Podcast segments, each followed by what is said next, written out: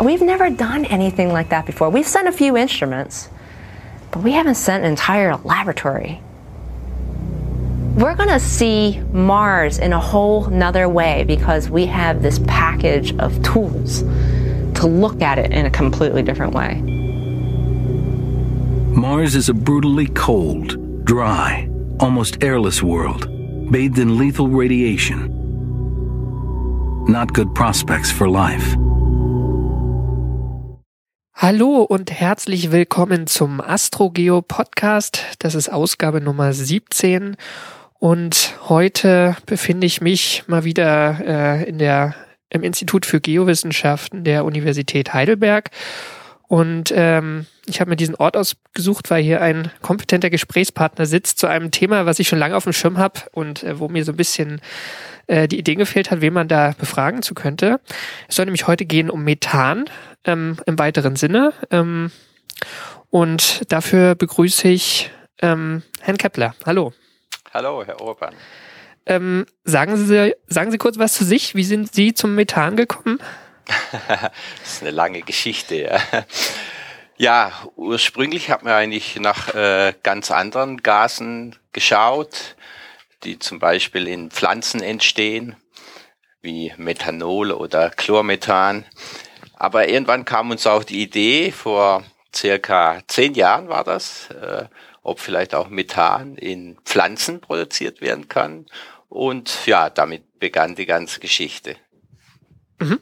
Äh, wie war das bei Ihnen persönlich? Also wann sind Sie mit dem Thema in Kontakt gekommen? Mit Methan? Ja.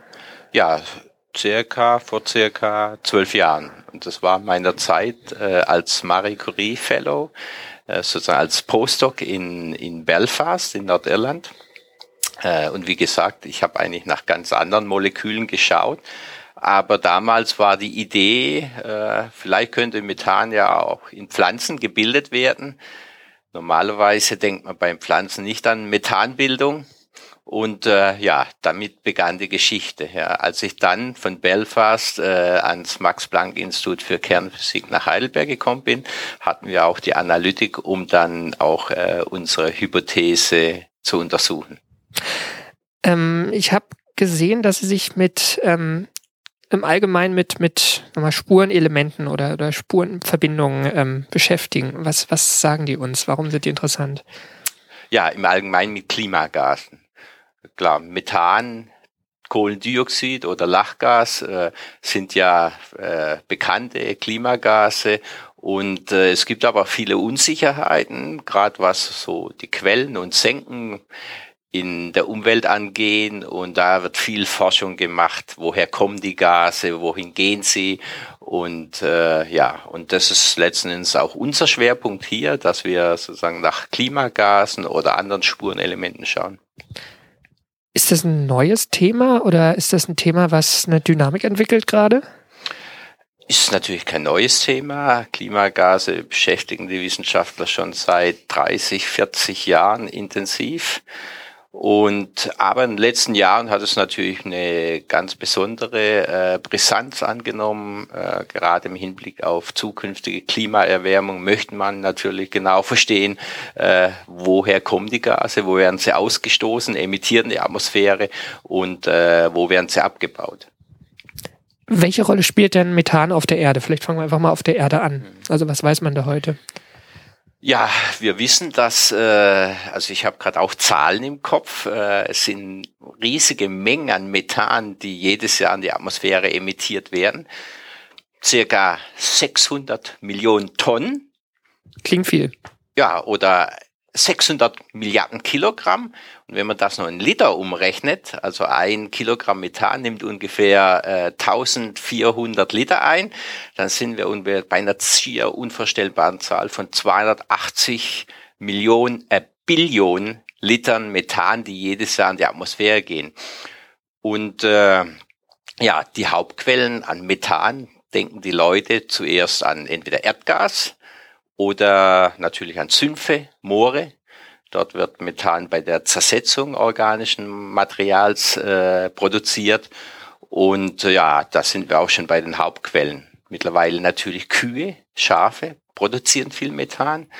Und äh, ja, und wir beschäftigen uns speziell mit einer ganz äh, erst neu entdeckten Quelle, Pflanzen. Pflanzen können auch Methan emittieren.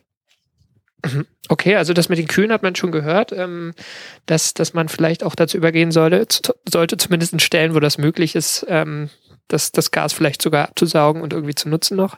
Ähm, welche Rolle spielt es bei den Pflanzen? Also wann hat man das entdeckt? Äh, das haben wir entdeckt vor circa acht Jahren acht, neun Jahren äh, haben wir zum ersten Mal entdeckt, dass äh, normalerweise geht man ja davon aus, dass Mikroben Methan bei der Zersetzung organischen Materials produzieren, also entweder in den, im Verdauungstrakt der Kühe oder Schafe oder halt in den Mooren, in den Feuchtgebieten. Und äh, wir hatten halt die Idee, einfach mal nachzuschauen, ob es doch einen eventuellen Mechanismus auch in Pflanzen gibt, also ohne die Hilfe von Mikroorganismen. Und äh, ja, da haben wir, äh, braucht man natürlich auch eine gute Analytik dafür. Und da haben wir vor circa, also 2006 äh, wurde das Ganze publiziert und hat auch einen, ich würde sagen, einen richtig großen Sturm der Medienlandschaft ausgelöst. Ja. Was sind das für Pflanzen oder was, was machen die? Ähm, was, was sind das für Prozesse, wo das Methan frei wird? Da gehen Sie schon relativ weit mit Ihrer Frage. Also zuerst haben wir es mal beobachtet und konnten natürlich auch mit äh, unterschiedlichen Versuchen feststellen, dass äh, Mikroorganismen an der Bildung von Methan in den Pflanzen nicht äh, mit involviert sind. Man muss aber dazu sagen, es sind wirklich winzige Mengen. Also wirklich winzige Mengen. Und Deswegen haben Sie die gute Analytik angesprochen.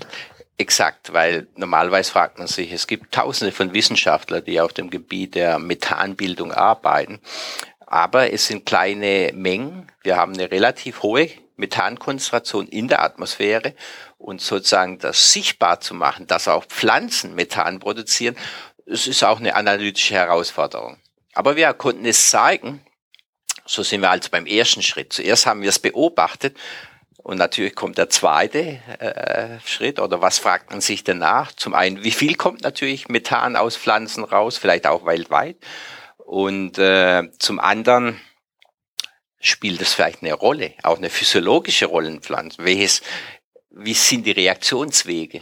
Aber das sind im Augenblick tatsächlich Fragen äh, an der vordersten Forschungsfront und äh, ja, die wir auch in meiner Arbeitsgruppe bearbeiten. Also man weiß es noch nicht hundertprozentig. Genau. Ähm, spielt das denn global eine Rolle? Also ist das, sind das auch, ist das ein größerer Anteil von diesem, diesen unvorstellbaren Mengen, die Sie vorhin angesprochen Sie haben? jetzt die, die Pflanzen. Äh, die Pflanzenspitze. Ja. Mhm. ja, das war am Anfang, hat, als wir die erste Hochrechnung gemacht haben, kamen wir auf äh, auch sehr große Zahlen, äh, 60 bis 240 Millionen Tonnen würde ungefähr 10 bis 40 Prozent des globalen Budgets entsprechen. Und es hat natürlich dann auch deshalb äh, für ja, viele Resonanz gesorgt, sowohl äh, in den Medien als auch bei Wissenschaftlern. Äh, war wahrscheinlich erstmal eine, eine Überschätzung. Äh, dennoch ist es natürlich, äh, kann es, also es sind kleine Mengen, aber es gibt natürlich riesige Mengen an Biomasse auf der Erde. Äh, Im Augenblick Aufgrund der Komplexität würden wir davon absehen, neue Hochrechnungen zu tätigen, aber es könnte dennoch, äh, es kann sich im globalen Budget bemerkbar machen. Geben denn alle Pflanzen Methan ab? Bisher alle, die wir untersucht haben, ja. Mhm. Okay, also es ist schon ein äh, irgendwie ein Stoffwechselprozess vermutlich, der tief drin sitzt.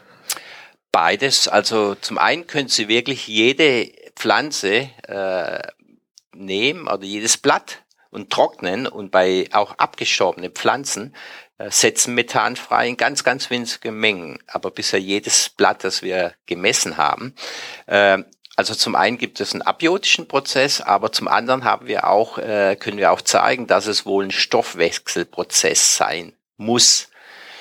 Und das ist natürlich sehr interessant für die Biochemie vielleicht oder für die auch Medizinforschung. Aber äh, da im Augenblick versuchen wir auch äh, Reaktionswege äh, nachzustellen und äh, etwas tiefer reinzuschauen. Ich würde noch gerne ein bisschen über Methan als, als Gas reden oder als, als Stoff reden. Ähm, was ist Methan? Ja, Methan ist, ist äh, einfachste Molekül oder Kohlen, der einfachste Kohlenwasserstoff besteht aus einem Kohlenstoff, vier Wasserstoffatome. Äh, und ähm, ja, wir haben es, äh, wie gesagt, in der Atmosphäre ist es die organische Substanz, die am häufigsten verbreitet ist, also mit zwei ppm, das heißt also zwei Parts per Million. Also wenn man sich alle organischen Gase anguckt, äh, weiß nicht, was es da noch gibt, ist Lachgas oder sowas. Ist das überhaupt organisch? Nein. Nee, ist ja Stickstoffverbindung. Genau. Stickstoff genau. Okay, okay. Aber von, von den organischen ist es das Genau, mit Abstand am häufigsten vertreten, zwar nur mit zwei ppm, also zwei Millionstel Teilchen der Luft, aber äh, die häufigste organische Verbindung, die in der Atmosphäre vorkommt. Äh, ja, aber wie ich eingangs schon gesagt habe, die meisten Leute kennen es natürlich als Erdgas. Ja, also es ist, äh, es ist geruchlos, äh, ein brennbares Gas. Und es ist ein ganz gutes Treibhausgas. Es ist ein äh, richtig starkes Treibhausgas. Verglichen mit Kohlendioxid ist es im Augenblick gibt es wieder neue Zahlen. Immer wenn die neuen Klimaberichte erscheinen, es gibt wieder neuen, äh, werden die Zahlen natürlich angepasst oder korrigiert oder unserem neuen Wissen entsprechend äh, kalkuliert. Und im Augenblick ist die Zahl äh, 24 bei, ich denke, 34, also 34 mal so starkes Klimagas wie Kohlendioxid. Mhm. Und die Emissionen nehmen auch zu, nehme ich an, wie beim Kohlendioxid auch? Ja, die nehmen seit, äh, also im Vergleich zu der vorindustriellen Zeit, äh, liegen die Konzentration, haben sie Konzentration fast verdreifacht. Und äh, durch das ist es auch so, dass äh, natürlich Methan eine Rolle bei der Klimaerwärmung spielt. Zwar nicht so stark wie Kohlendioxid. Bei Kohlendioxid ist in der Atmosphäre äh, die Konzentration liegt bei circa 400 ppm, also das insgesamt das äh, 200-fache. Und, aber man muss natürlich jetzt wieder diese, sagen, dieses Treibhausgaspotenzial mit einrechnen. Dann äh, am Ende äh, ja, kommt man auf Zahlen, dass Methan circa mit 10 bis 20 Prozent zum, zur anthropogenen Klimaerwärmung beiträgt. Mhm. Es gibt ja beim, wenn man sich äh, die Kohlendioxidkonzentration in der Atmosphäre über die letzten Millionen, Milliarden Jahre anguckt, auch äh, große Schwankungen, die mit verschiedenen Ereignissen in der Erdgeschichte zu tun haben. Wie ist das bei Methan? Also gab es da auch Zeiten, wo man mehr Methan hatte als heute? Wenn man sich die Schwankungen von Kohlendioxid und Methan, sagen in den letzten 100.000 oder bis eine Million Jahre anschaut, bekommt ja diese Information aus Eisbohrkernen, aus den Gaseinschlüssen, die, die in Eisbohrkernen drinne sind. Und äh, wenn man sich die CO2-Schwankungen anschaut, dann läuft Methan genauso. Also es ist sozusagen eine Korrelation da zwischen Kohlendioxid und Methan. Auch in der Vergangenheit gab es deutliche Schwankungen an äh, Methan, der Methankonzentration und die korrelieren ganz gut auch mit dem Kohlendioxid. Mhm. Was einfach vermutlich daran liegt, dass wenn es wärmer ist, mehr Permafrostböden auftauen und da Methan frei wird, oder? Zum Beispiel. Aber mhm. das sind Fragen, die sind teilweise äh, nicht geklärt. Ja. Äh, die einfache Theorie mit mehr Biomasse zu Zeiten der Eiszeiten gibt es in der Regel weniger Biomasse. Äh, das heißt auch äh, in der Regel weniger CO2 wird dann auch wieder aufgenommen oder in die Atmosphäre emittiert. Und bei Methan sieht es auch so aus. Da ähm, kommt man dann eher auf diese Permafrostbereiche. Äh, in Zeiten der Eiszeit ist natürlich ein Großteil mit Eis bedeckt, weniger Aktivität. Aber das sind wirklich auch Forschungsfragen, die zum Teil auch nicht geklärt sind. Mhm. Mich noch ein Aspekt dazu. Ich hatte jetzt die, die Erdgeschichte als, als Ganzes angesprochen. Es äh, gibt, ich habe irgendwann gelesen, dass auch äh, es in der sehr frühen Erdgeschichte, also vor zwei, drei Milliarden Jahren, es eine Zeit gab, wo sehr viel Methan in der Erdatmosphäre war. Also ähm, in, der, in, einer Zeit, wo es eigentlich noch gar keinen richtigen freien Sauerstoff gab. Ähm, mhm. Ist das gesichert? Äh, gesichert würde ich natürlich mit Vorsicht äh, jetzt erstmal äh, unterstreichen, aber ähm, sind natürlich Forschungsarbeiten, ja, und da sind sehr, sehr große Unsicherheiten auch damit verbunden. Ähm, ja. Auch weil man wenig Gesteine einfach hat aus der Zeit, vermutlich. Dann. Ja, genau. Es geht ja um Archive. Ja. Und äh, die besten Archive, die wir haben, sind natürlich die in die Vergangenheit gehen, sind die Eisbohrkerne. Ähm, wenn man sich Gesteine anschaut, wird das Ganze schon etwas komplizierter. Man muss natürlich viele Annahmen machen. Die stecken dann auch wiederum in diesen äh, Kalkulationen drin. Hm. Ich, ich frage nur deshalb, weil ja auch, ähm, nochmal, wenn wir nachher zum Mars kommen, auch auf dem Mars geht es ja um, um Gesteine, die man sich da anguckt und mhm. vielleicht auch die Frage, kann man mehrere Milliarden Jahre in die Marsgeschichte zurückschauen, um dann vielleicht mit einem Rover eines Tages nachzuweisen, wie vielleicht die Atmosphäre auf dem Mars damals ausgesehen hat oder sogar festes organisches Material aus einer Zeit zu finden. Also es ist schon selbst auf der Erde eine Herausforderung, diese Zeiten zu rekonstruieren. Herausforderung. Und äh, ich würde mal sagen, wenn man Zeitskala jetzt länger als äh, ein, zwei Millionen Jahre nimmt, dann äh, sind die Unsicherheiten, was die Methankonzentration in der Atmosphäre angeht, weil danach gibt es keine Eisbaukerne mehr und die länger die Vergangenheit zurückgehen, äh, sind die Unsicherheiten enorm groß. Hm, okay. Also da bewegt man sich irgendwann auch Richtung einen Bereich, wo man eigentlich fast nur noch spekuliert oder nur noch wenige Indizien ja. hat. Ja. Hm.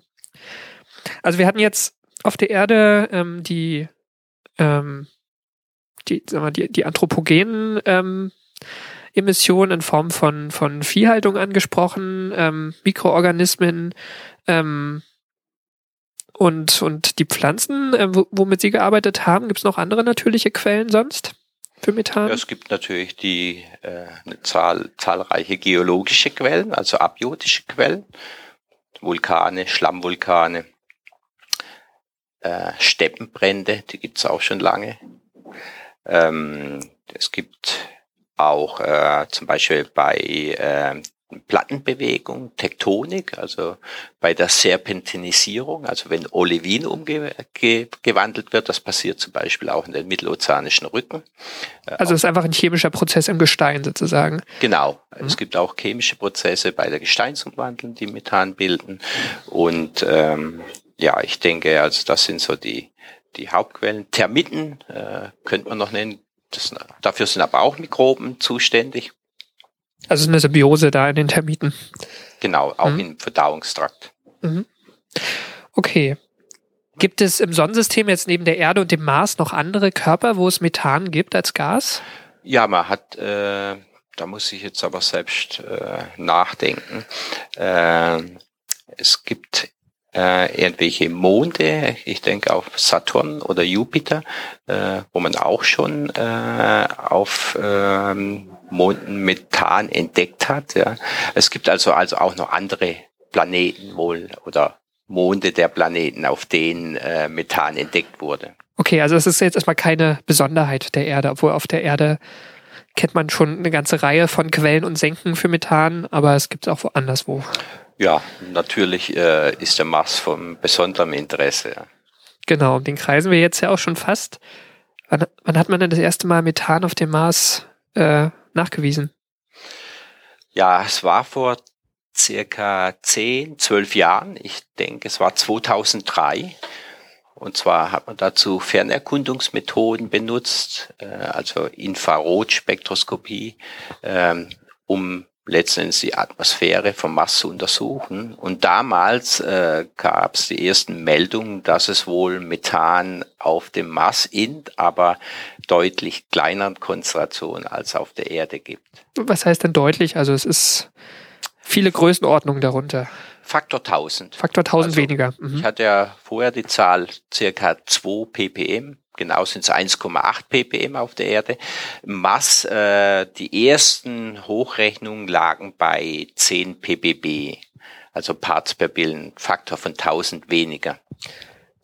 Sie sagten, das waren Satellitenmessungen. Ähm, haben Sie dem? Nicht, waren Teleskope auf der Erde. Teleskope sogar, okay, also sozusagen auch noch aus größerer Entfernung. Ähm, haben Sie dem damals ähm, Glauben beigemessen?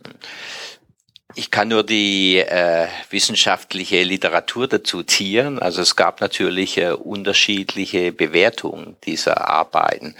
Die einen waren natürlich sehr euphorisch, weil das natürlich die Fantasie äh, auch der Wissenschaftler antreibt.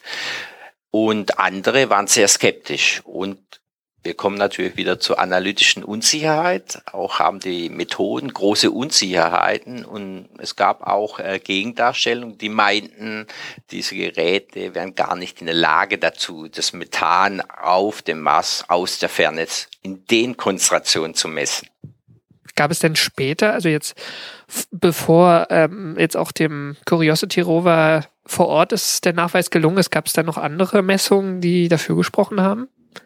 Es gab in der Zeit äh, mehrere äh, Messungen, ja. Und ähm, vielleicht ganz spektakulär waren dann sozusagen auch diese Ergebnisse, die zeigen sollten, dass es sozusagen äh, Plumes, also Fahnen auf dem Mars gibt, Nähe, gerade in der Nähe des Äquators, der natürlich besonders warm für uns immer noch sehr kalt. Also Temperaturen auf dem Mars liegen bei minus 150 bis im Äquator 0 Grad. Also da ist es ganz kurz mal so, dass man sich vorstellen kann, mal da spazieren zu gehen. Ja. Mhm. So wie heute. Ja. Mhm, genau. genau, heute. Äh, heute haben wir auch circa 0 Grad. Und ähm, das hat natürlich weiterhin die Fantasie auch der Wissenschaftler, der Astrobiologen äh, angefeuert, die äh, natürlich ganz euphorisch waren und äh, auch schon darüber spekuliert haben, ob es eventuell Leben oder äh, ja Mikroben auf dem Mars gibt, die dieses Methan produzieren ähnlich wie auf der Erde. Gäbe es noch eine andere Erklärung? Es gibt äh, heute verschiedene Erklärungen. Ähm, die eine Erklärung, äh, für die eine Erklärung haben auch unsere Forschungsergebnisse mit beigetragen. Äh, und zwar äh, hatten, hatte ich ja eingangs erwähnt, dass wir äh, die Emission von Methan aus Pflanzen untersuchen.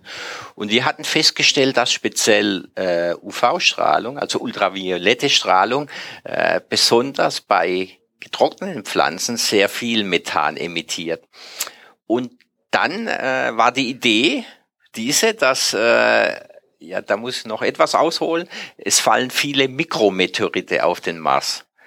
Und diese Mikrometeorite, also viel mehr als auf der Erde, weil der Mars hat eine sehr dünne Atmosphäre, die Erde hat eine äh, relativ dicke Atmosphäre. Und das heißt, ein Großteil der Mikrometeorite, die auf die Erde fällt, verglühen schon in der Atmosphäre, während auf dem Mars äh, ein Großteil dieser Meteorite auf die Oberfläche fallen. Und die Idee, unsere Idee war diese, dass wir, weil es auch bekannt ist, dass diese Mikrometride äh, organisches Material beinhalten, was aber irgendwo in den Tiefen des Weltalls äh, abiodisch entstanden ist. Und äh, dieses Material fällt auf die Oberfläche, ist der UV-Strahlung ausgesetzt und wir haben das bei uns im Labor simuliert, indem wir ähnliches Material genommen haben. Dafür gibt es einen Meteoriten, also ein analoges Material, was irgendwann in, auf die Erde gefallen ist vor circa 40 Jahren in Australien, nennt sich Murchison-Meteorit. Und da haben wir Material bekommen und haben unsere Laborkammerexperimente durchgeführt. Das heißt, wir haben simuliert, massähnliche Bedingungen simuliert. Und wir waren völlig überrascht, dass wir Methanemissionen aus diesem Material in einer wesentlich äh, in einer Größenordnung gefunden haben, die noch deutlich größer war, als was wir bisher auf der Erde gefunden haben. Mhm. Die, was Sie ähm, unter irdischen Bedingungen reproduzieren könnten, sozusagen. Genau. Mhm. Und äh, wir haben das Ganze auch ein Modell gepackt, haben mal hochgerechnet, wie viel Methan, also es gibt natürlich auch verschiedene wissenschaftliche Studien, die schon mal hochgerechnet haben, wie viel meteoritisches Material auf die Oberfläche des Mars fällt. Und äh, haben wir auch in unser Modell mit unseren Emissionsraten gepackt, äh, mit unseren Simulationen. Und interessanterweise sind wir dann äh, mit unseren Hochrechnungen äh, in einen Bereich gekommen, wo wir eigentlich äh, diese Methankonzentration auf dem Mars ganz gut erklären können. Mhm. Das freut die Astrobiologen, also die, die vielleicht auch vermuten, dass es organisches Leben auf dem Mars gibt oder gegeben hat, wahrscheinlich nicht so sehr, oder? Äh, ich würde vermuten weniger, weil äh, natürlich die Motivation äh, vieler Missionen natürlich äh, darin liegt, auch einen Nachweis für Leben zu finden.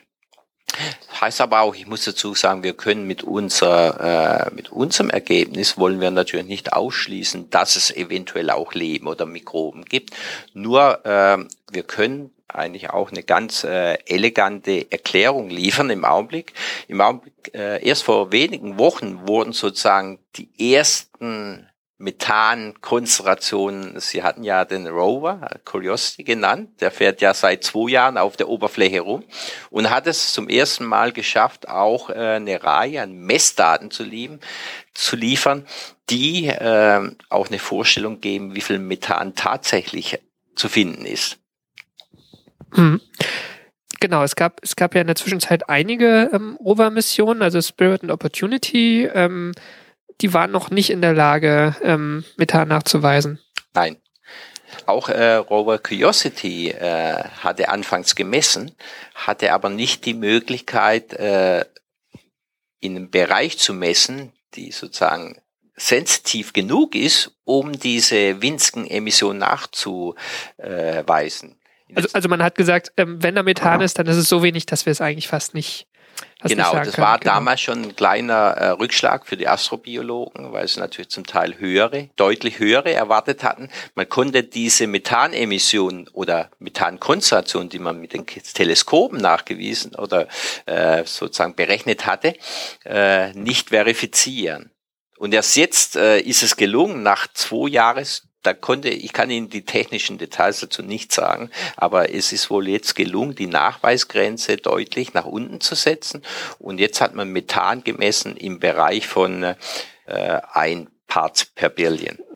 Genau, also Curiosity, äh, da ist die Analytik offenbar besser geworden, aber ich glaube, die haben jetzt auch, also die, das war ein Ergebnis, was jetzt im, im Dezember 2014, muss man dazu sagen, bei so einem Podcast, wer weiß, wann er gehört wird, äh, vorgestellt wurde. Ähm, es sieht aber so aus, als auch die Konzentration im Umfeld des Rovers kurzzeitig hochgegangen ist, oder? Ja, also es wurde eine Durchschnittskonzentration relativ, äh, also über, über größere Strecken eine Durchschnittskonzentration von circa ein äh, Part per Billion, ein, ein ppb gemessen.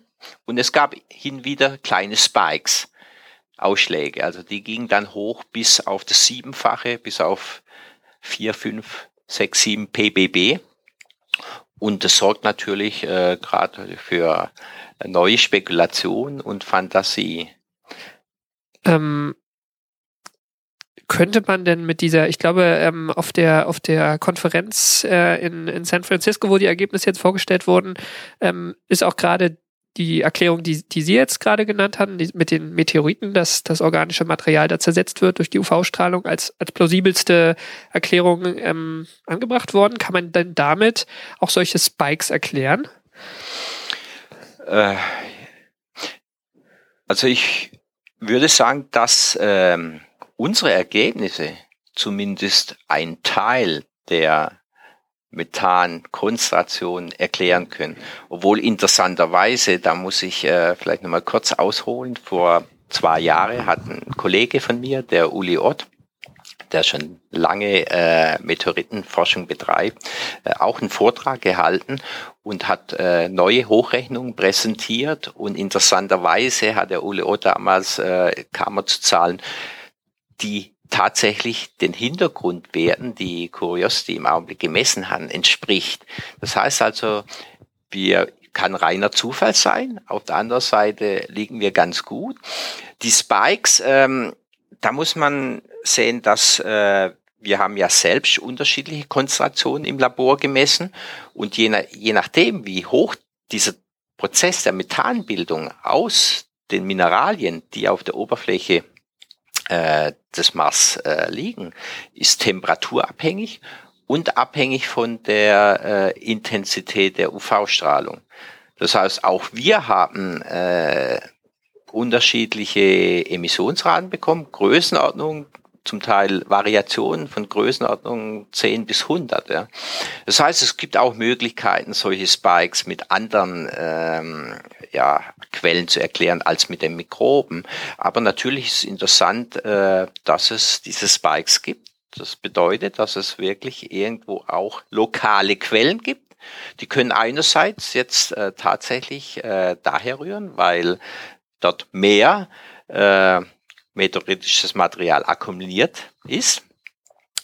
Oder äh, zum Beispiel Mikroben vielleicht im Untergrund leben oder vielleicht gar sich irgendwelche Glatrate, Methanglatrate, so wie bei uns auf der Erde im Ozeanboden. Äh, das sind diese Methanhydrate, die man so aus Genau. Science Fiction kennt, auch teilweise. Methanhydrate, äh, genau.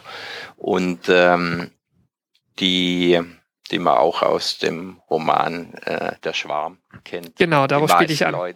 Mhm. Ja, und da, auch da gibt's natürlich Spekulationen oder Hypothesen. Vielleicht haben sie im Untergrund irgendwelche Glatrate gebildet, die dann aufgrund von äh, schwankenden Temperaturen Methan von Zeit zu Zeit äh, freisetzen. Und so im Augenblick gibt es, würde ich sagen, drei bis vier verschiedene äh, Möglichkeiten der Erklärung. Vulkanismus spielt sicher auch eine potenzielle Rolle. Das hat es ja früher zumindest auch auf Ja. dem Mars gegeben. war auch äh, in der Diskussion, ist der Mars vielleicht noch geologisch aktiv, aber dafür gibt es im Augenblick keine Hinweise. Ich glaube, äh, Vulkanismus kann man äh, vielleicht ganz äh, getrost ausschließen. Mikroben ist nach wie vor natürlich eine Möglichkeit, wobei die sich natürlich schon irgendwo tief in der Oberfläche, also unter der Oberfläche verschanzen müssen, denn die Marsoberfläche hat wirklich eine sehr, äh, sehr reaktive Chemie und dazu kommt die UV-Strahlung. Wäre es nicht eigentlich zu kalt, wenn sie in einer gewissen Tiefe leben müssten? Äh, ja, das ist natürlich ein weiterer Punkt, den man anbringen könnte. Ähm, wäre natürlich, spricht natürlich eher gegen die Mikrobentheorie. Ich meine, es gibt ja auch geothermische Energie. Es gibt ja auch auf der Erde viele Orte, die jetzt fernab vom Sonnenlicht, was weiß ich, mittelozeanische Rücken mit schwarzen Rauchern, wo auch viel lebt. Ähm, nur die Frage, also Sie hatten vorhin gesagt, die Astrobiologen waren auch ein bisschen aufgeregt, weil ähm, jetzt diese, diese Spikes ähm, eher in einer warmen Zeit gemessen wurde, wurden Mhm. teilweise auch diese Plumes, die man davor gesehen hat. Aber das ist ja so ein, schon ein gewisser Widerspruch, wenn man sagt, die leben aber tief und die kommen, produzieren aber Methan, wenn die Sonne stärker scheint. Ja, nee, genau, diese Widersprüche gibt es. Und äh, ja, man muss aber auch in die Vergangenheit zurückgehen. Sie haben es ja gesagt, der Mars war vielleicht war früher auch aktiv, geologisch aktiv. Und es gibt natürlich auch Vermutungen, die sagen, äh, als die Temperaturen vielleicht auch noch höher waren, ja, dass die Mikroben, dass es sozusagen fossile Mikroben damals äh, dieses Methan gebildet hat, haben, sich diese Glatrate durch die Drucktemperaturbedingungen unter der Oberfläche gebildet haben und jetzt von Zeit zu Zeit einfach Entgasung gibt. Aber ich stimme Ihnen zu, ähm, es gibt hier einige Widersprüche und deshalb sind wir auch persönlich davon überzeugt, dass äh, sagen wir, die Möglichkeit der Bildung von Methan, wie wir sie beschreiben, ähm, durchaus äh, realistisch ist. Mhm.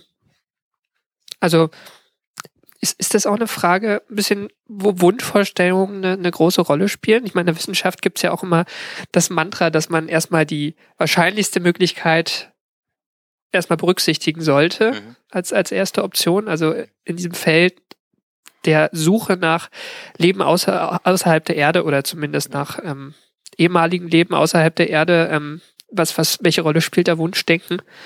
Ich denke, eine ganz große. Ist natürlich äh, spricht man natürlich oft dem Wissenschaftler ab. Man spricht dem Wissenschaftler Objektivität zu, aber äh, er hat natürlich subjektive Vorstellungen. Und äh, man muss ja auch vorstellen, in diese Forschung geht sehr viel Geld. Es geht Milliarden von Dollars fließen da rein. Und äh, Wissenschaftler sind natürlich auch äh, von zukünftigen Missionen abhängig. Und deshalb ähm, kann man das natürlich auch äh, zu Recht ansprechen. Äh, wo liegt die Motivation? Ähm, eine der, der Ziele der Curiosity-Mission oder zumindest eine der Erwart öffentlichen Erwartungen an die Mission ist, dass äh, der Rover vielleicht doch nochmal irgendwann richtig handfest organisches Material mhm. findet. Ähm, ich glaube jetzt bei der aktuellen Veröffentlichung, da ging es ja auch nicht nur um Methan, sondern auch um noch andere, ein bisschen komplexere Kohlenwasserstoffe. Ja. Das wurde jetzt verkauft schon als, als Fund von ähm, organischen Stoffen. Mhm. Kann man das so sagen? Ja, sprechen Sie jetzt auf unsere Ergebnisse? Nee, auf, auf die, die Ergebnisse von Curiosity ja. jetzt im Dezember. Ja, ja man hat äh, Nachweis von organischen Molekülen gefunden. Die Problematik ist die, dass natürlich äh, der Rover äh, sozusagen von der Erde gestartet ist und man muss sehr vorsichtig sein, was die Analytik angeht um auch Kontamination aus, also Verunreinigungen auszuschließen, die letzten Endes von der Erde mitgebracht wurden. Und äh, aber mittlerweile ist es wohl äh, ja irgendwo auch bestätigt, dass einige äh, Moleküle gefunden wurden und äh, ja und da äh, versucht man jetzt natürlich zu erklären oder zu ergründen, woher die kommen. Für uns ist es aber, äh, wir gehen einen anderen Schritt. Wir sagen, es muss organisches Material auf dem Mars geben. Denn ich hatte Ihnen ja von den Mikrometeoriten erzählt und diese bringen jährlich eine bestimmte Anzahl an äh, ja, äh, Meteoriten fallen auf die Oberfläche und deshalb sollte aus der Zusammensetzung dieser Mikrometeorite kann man auch schließen, dass organisches Material auf der Oberfläche sein sollte. Jetzt kommt aber der Prozess der UV-Strahlung hinzu. Das heißt, äh, organisches Material wird schnell zum Methan umgesetzt und deshalb müssten sie eigentlich äh, dieses organische Material eher vielleicht in tieferen Bereichen der Oberfläche finden, äh, die nicht der UV-Strahlung oder der oxidativen Atmosphäre ausgesetzt ist.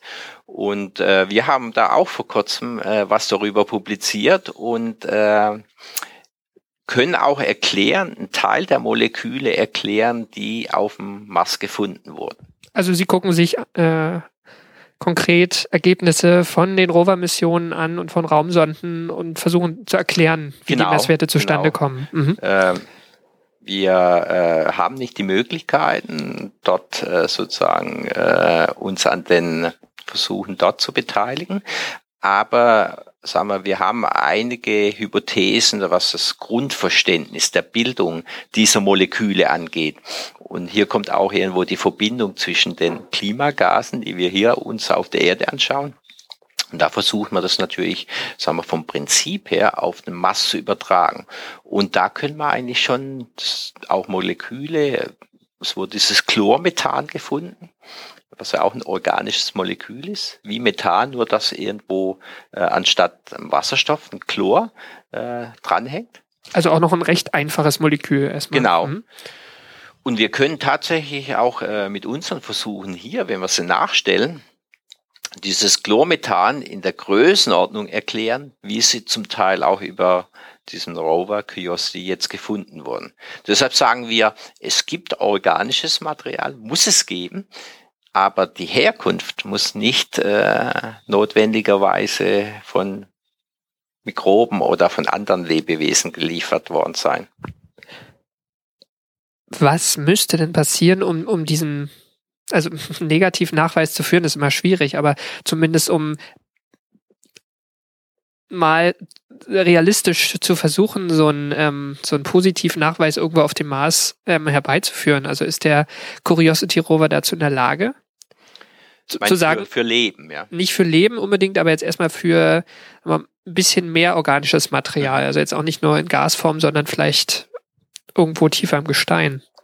Sie müssten Material vom Mars auf die Erde zurückbringen, um natürlich dann Versuche mit dem Material durchzuführen. Vielleicht gelingt es ja in späteren Missionen, die Analytik noch etwas da auszubauen und speziell nach Strukturen, nach größeren Strukturen zu schauen.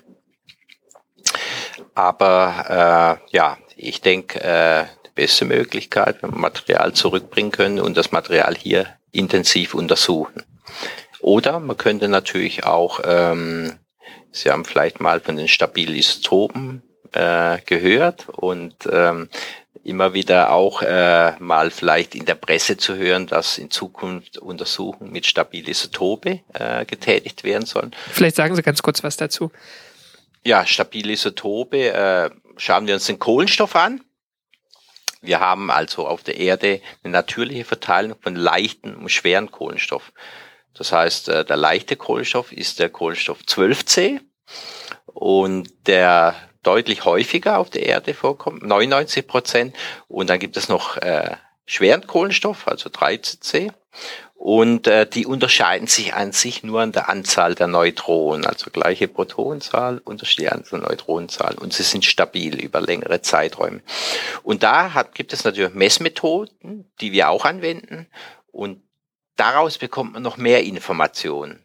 Und der Mass, äh, wenn, man muss auch immer vorausschicken, wenn man von Leben spricht, dann kann es ja nur von Leben sein, wie wir uns das vorstellen, ja. Also die Reproduktion kann ja ganz anders stattfinden. Ja, aber man muss ja. Das kann man nicht untersuchen, weil man ja nicht weiß, wie. Genau. Mhm. Deshalb äh, macht man den Ansatz, äh, Leben hat sich, wenn sich Leben auf dem, muss man immer voraussetzen, wenn sich das Leben auf dem Mars so entwickelt hat, wie hier auf der Erde, dann können wir auch, äh, sagen wir, unsere Analytik dafür verwenden.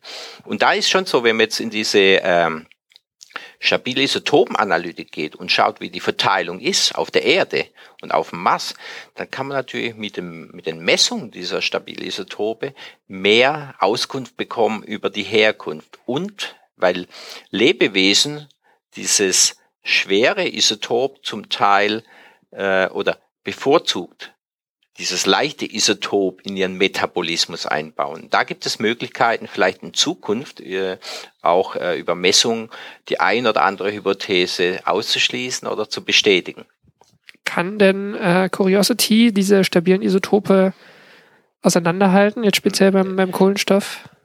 Im Augenblick für die organischen Moleküle nein. Da sind aber auch äh, ja, weitere Missionen wohl in der Planung immer äh, natürlich abhängig davon, wie viel äh, Mittel, finanzielle Mittel dafür äh, zur Verfügung stehen. Aber in Zukunft sollen auch äh, stabile Isotopenmessungen an äh, diesen organischen Molekülen dann durchgeführt werden und vielleicht zeigt sich dann doch der ein oder andere Hinweis, dass vielleicht ein Indiz doch für lebensähnliche Form oder vielleicht doch eher die Bestätigung, dass das organische Material aus dem All geliefert wurde. Ähm, vielleicht nochmal für ähm, ganz kurz in die Details der Curiosity-Mission. Die sind ja in einem großen Krater gelandet und in diesem Krater ist ein Berg, der soweit man das weiß, aus Sedimenten besteht, also nicht beim Einschlag selber, sondern später. Und diese Sedimente sind vor, vor ziemlich langer Zeit äh, in, vermutlich entstanden, nämlich in einer Zeit, wo es auf dem Mars mutmaßlich flüssiges Wasser gegeben hat, wofür man ja auch ähm, schon mehrere Hinweise entdeckt hat, alte Flussbetten und so weiter. Ähm, und diese Schichten sind natürlich sagen jetzt die Missionswissenschaftler, deshalb interessant, weil man ähm, da vielleicht mit wenigem Aufwand in ähm, Tiefen vordringen kann oder wo gerade frisch was abgebrochen ist, wo man ein Gestein hat, was lange unter der Oberfläche war und was aus einer sehr, sag mal, planetengeschichtlich interessanten Zeit des Mars kommt. Ähm, das ist aber trotzdem eine Zeit, ähm, muss gerade überlegen, 3,8 Milliarden habe ich so als äh, Größenordnung im Kopf, also in der Zeit, wo es vielleicht auf dem Mars ein bisschen lebensfreundlicher war als heute. Ähm, glauben Sie, wenn man jetzt, das ist eine hypothetische Frage, aber wenn Curiosity oder ein anderer Rover in der Lage wäre, jetzt so ein Gestein, ähm, was erstmal frisch aus, aus der Tiefe kommt, ähm, zu untersuchen, ähm, dass man daran irgendwas Mehr lernen kann? Ja, äh, durchaus, ja. Ich denke, die Problematik auf der Oberfläche, ich habe es ja schon genannt, ähm, in den letzten Jahren hat man festgestellt, dass doch äh, äh, Oberflächenchemie stattfindet, ja, also dass der Mars, die Oberfläche sehr oxidierend ist. Ja, also es gibt da bestimmte Perchlorate, die zum Beispiel auch hier in, auf unserer Erde in der Atacama-Wüste gebildet werden. Also einfach in trockenen Regionen. Genau. Mhm. Und ähm, die bauen natürlich relativ schnell, auch wenn es Organik gibt, organisches Material ab oder äh, binden zum Teil Wasser. Und ich denke, wenn es natürlich, wenn man an äh, Proben rankommt, äh, aus tieferen Schichten, äh, durchaus neue, uns durchaus neue Erkenntnisse liefern können, ja. Mhm. Jetzt gibt's noch die ähm, europäische Mars-Mission ExoMars. Haben Sie damit was zu tun? Also die haben ja äh, das Ziel, ein Bohrer, ich glaube bis zu zwei Meter tief wollen die gehen. Das ist ja sozusagen ein ähnlicher Ansatz wie Curiosity. Also ja. man ist nicht ganz so mobil, aber bringt dafür direkt in die Tiefe vor. Also ich habe jetzt wenig Informationen über die EXO-Mission, aber ich weiß, dass natürlich äh, einige Wissenschaftler daran arbeiten, auch sagen wir, neue Messmethoden zu installieren, um gerade die Fragen, die wir jetzt auch behandelt haben, tiefergehend äh, ja, zu bearbeiten. Und äh, ja, da wird sich zeigen, äh, ob zum einen die finanziellen Mittel ausreichen, ja, äh, um dieses Projekt dann auch durchzuführen. Zum anderen, ähm, gut, was die Bohrung angeht, äh, ist für einen Wissenschaftler natürlich immer interessant. Das ist Material, äh, was einzigartig ist und mit Sicherheit auch für neue Erkenntnisse sorgen wird. Aber oftmals ist es wie häufig in der Wissenschaft so, dass wir natürlich dann äh, mehr Informationen haben, aber auch viel mehr Fragen. Ja. Mehr Fragen, als man vorher gehabt hat, im Zweifel. Mhm. Also aus meiner Erfahrung ist es meistens so, ähm, wenn ich heute schaue, wie sich äh, die Thematik der Methanbildung aus Pflanzen entwickelt hat, wir wissen zwar viel mehr, aber wir haben auch viel, viel, viel mehr Fragen. Hm. Okay, Herr Kepler, ich glaube, wir haben das Thema ganz gut durchritten. Äh, fällt Ihnen noch irgendwas Wichtiges ein? Ähm, Im Augenblick, äh, ich denke, wir haben eigentlich schon ein sehr komplexes Gebiet äh, bearbeitet, also von der Erde bis zum Mars. Äh, da gibt es natürlich noch viele, viele Hypothesen und äh, ich bin gespannt darauf, welche Ergebnisse wir in Zukunft noch vom Mars bekommen werden. Also es sind auch einfach viele Fragen offen, oder? Das kann man schon sagen. Also es passiert ja, schon eine Menge. Ich würde sagen, für den Mars noch viel mehr als für die Methanentstehung auf der Erde. Okay, dann schönen Dank. Bitteschön.